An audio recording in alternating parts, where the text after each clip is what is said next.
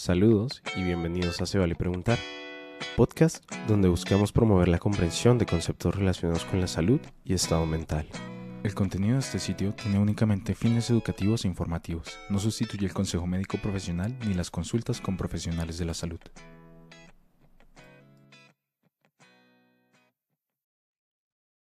Muy buenos días a todos nuestros oyentes de nuestro podcast Se Vale Preguntar. El día de hoy estamos en compañía del doctor Gustavo Perdomo. Él ya ha sido invitado en nuestro podcast la primera vez en nuestro primer episodio, conociendo un poco más de la vida de los psiquiatras. Y el día de hoy tenemos el placer de contar con él para hablar de un tema que ha estado muy en boom en nuestra sociedad, principalmente en cierta población que son los adolescentes y podemos decir los adultos jóvenes, que es el cigarrillo electrónico, el vaping.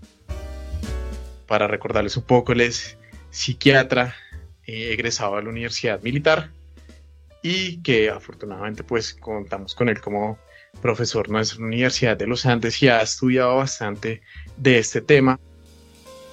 Entonces, doctor Gustavo perdón, primero que todo, bienvenido y hablemos de un tema que muchas personas van a decir como un poco conflictivo de qué es el vaping, qué es el cigarrillo electrónico y qué repercusiones o a qué nos enfrentamos en el día a día con, con el cigarrillo electrónico. ¿Está normal como, lo queremos ver?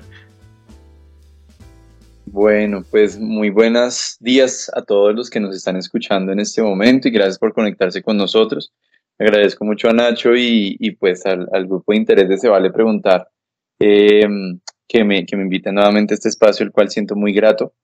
Eh, pues lo importante de hablar de los, de los vapes es porque pues yo creo que todos nos hemos dado cuenta que esto es como una moda, está súper en boga en todo lado y pues cada vez vemos más dispositivos, más facilidad de acceso. Y pues siempre es importante, como todo fenómeno emergente, tratar de entender un poco de qué trata y tratar, y tratar de entender un poco más allá cuáles son las posibles repercusiones y como bien dice Nacho, a qué nos vemos enfrentados en todo esto. Eh, el cigarrillo electrónico eh, o los vapes son una serie de dispositivos que empezaron a circular en el mundo hace aproximadamente de unos 8 a 10 años, con un pico como de, de, de entrada a los mercados hace aproximadamente unos 4 o 5 años, incluso antes de la pandemia y en donde básicamente pues es un dispositivo electrónico, de hecho, eh, eh, eso tiene unas siglas que en inglés eh, y en español, bueno, pues ya, ya están como muy bien establecidas y son los SEAN, los sistemas electrónicos de administración de nicotina. Están también los sistemas electrónicos sin nicotina, los SSN, SSN, sí, tres S y una N, y están los dispositivos de tabaco calentado. Básicamente, ¿qué, ¿de qué hablamos en esto? Son dispositivos que con una batería electrónica de dispositivo, de la cual eh, no, no, difiere mucho en las baterías eh, pues que, que, vemos para los relojes, para los pen de las iPad, para las mismas tabletas, para los, los iWatch, todo esto. Esa batería termina calentando un tabaco, que en, en, en los sistemas de tabaco calentado, o termina calentando un em, eh, líquido o, algún tipo de microdispositivo que contiene o que libera nicotina o que libera un sabor o que libera humo o que libera todo esto. Es básicamente entender que aquí también hay una combustión entre, entre, entre eh, como lo venimos pensando, y simplemente que el vapor llega a ser diferente. Eh, los cigarrillos electrónicos, y creo que pues entrando un poco en la pregunta que, que dice Nacho, pues no son inocuos, porque de todas maneras es algo que yo siempre digo en las conferencias en las que, en las que eh, me invitan a hablar del tema y en, los, y, y en otros espacios, y es que el sistema respiratorio no está hecho para que metamos aire caliente o aire de cualquier tipo de combustión. ¿Sí? Es precisamente, y creo que para los que nos escuchan, que hacen parte del mundo de la medicina, nos entenderán, y para los que no, es importante explicar que el aire del ambiente, dependiendo de la temperatura, debe ser calentado por la nariz y por una serie de órganos que quedan en la nariz, lo que llamamos la pituitaria amarilla, la pituitaria roja, todo esto, y que eso permite que el aire entre al tracto, al tracto respiratorio con una temperatura adecuada. Ni muy frío, porque ni frío pues es cuando vamos a tener algún tipo de repercusión en un pulmón, en bronquios y toda esta parte de cuando decimos que nos resfriamos y todo esto, y ni muy caliente porque eso también va a afectar la vía respiratoria. Entonces es de entender que fumar cualquier tipo de dispositivo, sea un vapeador, sea un cigarrillo convencional, sea un narguile, sea cualquier otra cosa, no es algo inocuo para la salud. Es decir, siempre va a tener unas repercusiones porque estamos metiendo aire caliente por nuestro sistema eh, y por nuestro tracto respiratorio. Hablando de los vapes, sí, dime. Sí, ahí, ahí, vería a aclarar algo hablando de los vapes y lo que dice eso, el cigarrillo, del cigarrillo, porque termina siendo como un término muy amplio. Uno se imagina como cigarrillo electrónico, ah, no, simplemente es un dispositivo que quema tabaco. Pues yo siempre que tendríamos que expandir un poco o abrir un poco más el término, como dejarlo un poco más como en el vaping, que es lo que ahorita voy a decir eh, eh, el doctor, porque al parecer es como son muchas otras cosas, muchos otros dispositivos, otras más sustancias, y yo siento que las personas dicen, ah, porque no tiene tabaco, no necesariamente adentro del término de cigarrillo electrónico, sino como que es otra cosa, entonces como, ay, tiene sabor de tal, no es, no es tabaco, sino como esos sabores como eh, que huelen hasta rico, hasta chicle, y dices, ah, pues no está normal, pero entonces deberíamos considerar como en este paquete, como el, eh, ahora del término más, un poco más general, como el vaping. Sí, sí, Nacho, es, es completamente acertada tu, tu apreciación. Porque sí, el hecho de que no, tenga ningún tipo de liberación de nicotina no quita que también es un vapeador, ¿no? Y por eso es que hablaba de los sistemas electrónicos de administración de nicotina, de los sistemas eh, electrónicos sin nicotina y de los sistemas de tabaco calentado. Entonces, sí, realmente todos los podríamos englobar, a pesar de que no tengan nicotina, a pesar de que no sean iguales a un cigarrillo y no tengan tabaco, también los podemos incluir dentro de, los, dentro de esta definición de, de, de, SEAN. Eh, es importante también entender que desprendido de lo que estás diciendo, aquí estamos a merced de muchos productos y de muchas presentaciones, ¿no? Entonces tenemos los pods, ¿no? Tenemos los dispositivos USB, tenemos los dispositivos de cigarrillo electrónico desechable, tenemos los dispositivos de tanque y así hay por lo menos unas 15 o 20 presentaciones más en el mercado. Entonces, y como lo vamos a hablar más adelante, esto no está regulado y cada fabricante hace su propio dispositivo con su propio contenido. Entonces, no sabemos a qué estamos inmersos. Eh, sí, eso, es algo muy llamativo porque son muchas presentaciones, es algo que viene en auge Incluso los stands los ponen hasta muy bonitos que uno siente que se va a comprar un reloj último modelo, un Ferrari, pero pues no, realmente termina siendo un dispositivo electrónico. Entonces, eso, eso, pues tenemos que empezar a hablar bien un poco más y entender qué es el vaping. Siguiendo eso, siento que esta es una pregunta polémica. ¿Es lo mismo un cigarrillo electrónico a, un cigarrillo normal y lo estamos reemplazando por un cigarrillo, como dicen las personas, no, esto me, ayuda a dejar de fumar o realmente no, no estoy fumando, esto, esto, eso es otro tipo de reemplazo y es completamente beneficioso. Pues esa pregunta que la gente personal, no, no, no, yo estoy dejando de fumar y realmente no, yo ya no estoy fumando, pues bueno, no, con el vapeador ya no, ya no es lo mismo. Realmente estamos haciendo un reemplazo y mejorando, pues las personas mejoran al utilizar los vapeadores en vez del cigarrillo. Pues esto es un tema súper controversial y digamos que la evidencia hay que leerla como con mucho detenimiento porque dependiendo de cómo se interprete le sirve al que la está interpretando.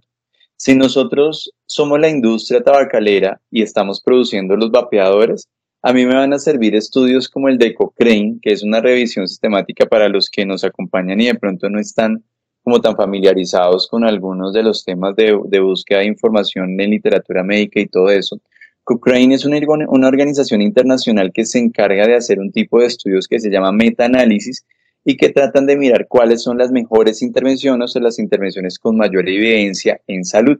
Y resulta que hace que, eso fue como a finales del año pasado, creo que como noviembre de 2022, salió una, em, un reporte, una revisión eh, sistemática, un metaanálisis de esta organización Cochrane, y hablaba sobre que los cigarrillos electrónicos, los SEAN, que en inglés son los ENDS, por sus siglas en inglés, servían para dejar de fumar cigarrillo convencional.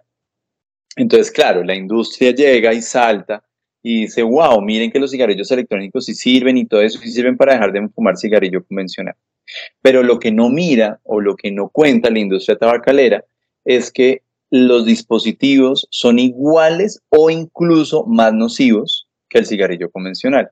¿Qué es lo que pasa? Cuando tenemos un dispositivo de tabaco calentado, cuando tenemos un dispositivo de tanque o un pod o, una, o un eh, pen USB para eh, fumar, eso tiene una cantidad de sustancias que para que en contacto con la batería electrónica que les he mencionado, pues eh, ejerce un, un, calentado, una combustión y eso se refleja en un humo. Claramente, estas son sustancias químicas y se han identificado más de 100 sustancias procancerígenas en este tipo de dispositivos. Entonces, claro, sirve para dejar de fumar cigarrillo convencional, pero como muy bien te anticipaste, Nacho, pero lo, viste anticipadamente, estamos reemplazando un dispositivo por otro que simplemente puede ser igual o más nocivo. ¿Y por qué digo que igual o más nocivo? O, o por qué digo que más? Porque aquí estamos con el factor incertidumbre. Y el factor incertidumbre es que todavía no hay estudios completos que logren asegurar la seguridad, valga la redundancia, del, fumar estos dispositivos electrónicos o estos vapeadores. Y que es entender nuevamente que no son inocuos. Entonces, a lo del, a lo del, aire, a lo del aire caliente que entra al tacto respiratorio le agregamos esto. No sabemos cuántas sustancias cancerígenas y se están liberando en el sistema respiratorio a través de los vapeadores. Esa es otra de las condiciones especiales. Adicionalmente, entonces podemos tener que los de nicotina pues siguen manteniendo una administración, una, una, una eh, liberación de nicotina en el organismo de la persona que lo usa, pero adicionalmente, o sea, efectos a largo plazo, pero también tenemos efectos a corto plazo. Entonces las personas han descrito desde dolor de cabeza, sensación de malestar en la garganta, tos, eh, alteraciones dentales o de la cavidad bucal, eh, algunas alteraciones gastrointestinales, ¿sabes? O sea, esto no es inocuo, incluso no solo a, largo plazo, sino también a corto plazo y puede compartir muchos de los efectos secundarios de la administración aguda o de la administración reciente de un cigarrillo convencional. Siguiendo conoce, pues vamos a nombrar un, poco de los datos que tenemos a nivel nacional, que pues los más relevantes. Vienen del 2019, que es del Estudio Nacional de Sustancias Psicoactivas, que pues es llamativo que desde ahí, a diferencia de los anteriores estudios, pues ya empezaron a, mirar, medir las prevalencias de, del uso de cigarrillos electrónicos en la población colombiana, que eso antes no estaba en los otros estudios. Y aquí un dato importante, ¿no? O sea, si nos vemos, en hombres reportan un 7.07% de prevalencia, o sea, 7.7% de la población en hombres a nivel colombiano en el 2019 ya estaba utilizando los cigarrillos electrónicos, ni siquiera pues hablemos del término vaping, sino solo netamente cigarrillos electrónicos, mujeres era el 13.3. Y otro dato relevante es que inicia el inicio de donde, donde existe una mayor prevalencia para esa época era entre la edad de los 18 a 24 años, con un casi 12% de prevalencia de las personas que estaban en ese momento, pues, utilizando cigarrillo electrónico. Pues las varianzas entre los estratos económicos, socioeconómicos cambian mucho, pero realmente si uno se pone a mirar, las prevalencias son muy altas. Entonces, diciendo, pues, entendemos que usted realizó un estudio para entender un poco más cómo era el comportamiento del de, uso de vapeadores y pues el cigarrillo electrónico en una población específica. Nos gustaría entender, saber un poquito más qué encontró en ese estudio y cuáles son las asociaciones y repercusiones que tiene este, este uso que viene a un aumento eh, a nivel de la salud mental y pues si tiene algunos datos de la salud física, pues para entender realmente cuáles son las repercusiones un poco pues a, corto, a mediano y a largo plazo, pues netamente la salud mental. Bueno, Nacho, aquí es importante, estas cifras que tú tienes son completamente ciertas, pero el estudio que hicimos en compañía con el, o sea, el Departamento de Salud Mental con el eje de salud poblacional, eh, que lo hicimos en plena pandemia, mostró prevalencias incluso más altas. ¿sí? Entonces, por ejemplo, nos encontramos que más del 34%, es decir, estamos hablando que más de la tercera parte de la población ha tenido contacto con el cigarrillo electrónico o con algún tipo de sistema de vapeador eh, a lo largo de su vida. ¿Sabes? Esto es incluso una prevalencia que podemos entender superior la del cigarrillo convencional. Y lo más preocupante es que la mayoría de estas personas lo tuvieron el, el primer contacto antes de ser mayores de edad. ¿Sí? Entonces, ¿sabes? Esto es como todo este rollo de que las sustancias psicoactivas no deben venderse a los niños, no deben venderse trago a los niños, no deben eh, administrarse cigarrillo a los niños, pero a lo que nos vemos enfrentados que es que como los dispositivos en este momento no tienen regulación alguna, están llegando a la población infantil y adolescente. Y tú dijiste algo crucial, o sea, estos sitios que son súper llamativos, que tú sientes que te estás comprando una vaina súper cool y que todo el mundo está vapeando y que tú sientes como, wow, esto es lo que yo necesito hacer para verme espectacular y que son estos super stands en los grandes centros comerciales en la 93 y todo esto, que es súper llamativo. Claro, pues es que es difícil resistirse a ese tipo de publicidad y además si no sabes el riesgo que se está corriendo con todo esto, ¿no? Entonces, claro, muchos niños y adolescentes están cayendo en esta moda del vapeador y con eso se están abriendo las puertas para tener trastornos por consumo de tabaco o incluso hay autores que mencionan que el consumo de, de, cualquier sustancia psicoactiva, incluida alcohol o cigarrillo, o sea, las legales, puede convertirse en un factor de riesgo para en la edad adulta tener algún tipo de trastorno por consumo de sustancias psicoactivas de, carácter ilegal o de tener un trastorno ya de las que son legales de alcohol y cigarrillo. Entonces, los datos son aún más alarmantes en el estudio que hicimos. Eh, adicionalmente, pues nosotros encontramos algunos factores de riesgo, eh, como era, por ejemplo, que en la casa eh, fumaran o que en el entorno hubiera un aval de fumar, ¿sabes? Y no lo ven con ningún problema. Eh, el, haber fumado cigarrillo convencional es el factor de riesgo más grande para cigarrillo electrónico. Entonces, claro, eso concuerda con el estudio de Cochrane que nos dice que sirve para dejar de fumar, pero dejar de fumar cigarrillo convencional, pero no hemos dejado de fumar, siempre estamos, simplemente estamos reemplazando un dispositivo por otro. Por ejemplo, mm, también el ser hombre es algo que también se considera un factor de riesgo con respecto a la mujer que no tiene un riesgo tan marcado en cuanto al cigarrillo electrónico. Y pues hay unos factores protectores, el vivir en pareja, el tener hijos, el, el eh, tener unos proyectos de vida bien estructurados, eh, pues se consideran factores de protectores ante el riesgo de, caer en el consumo heavy de, de vapeadores.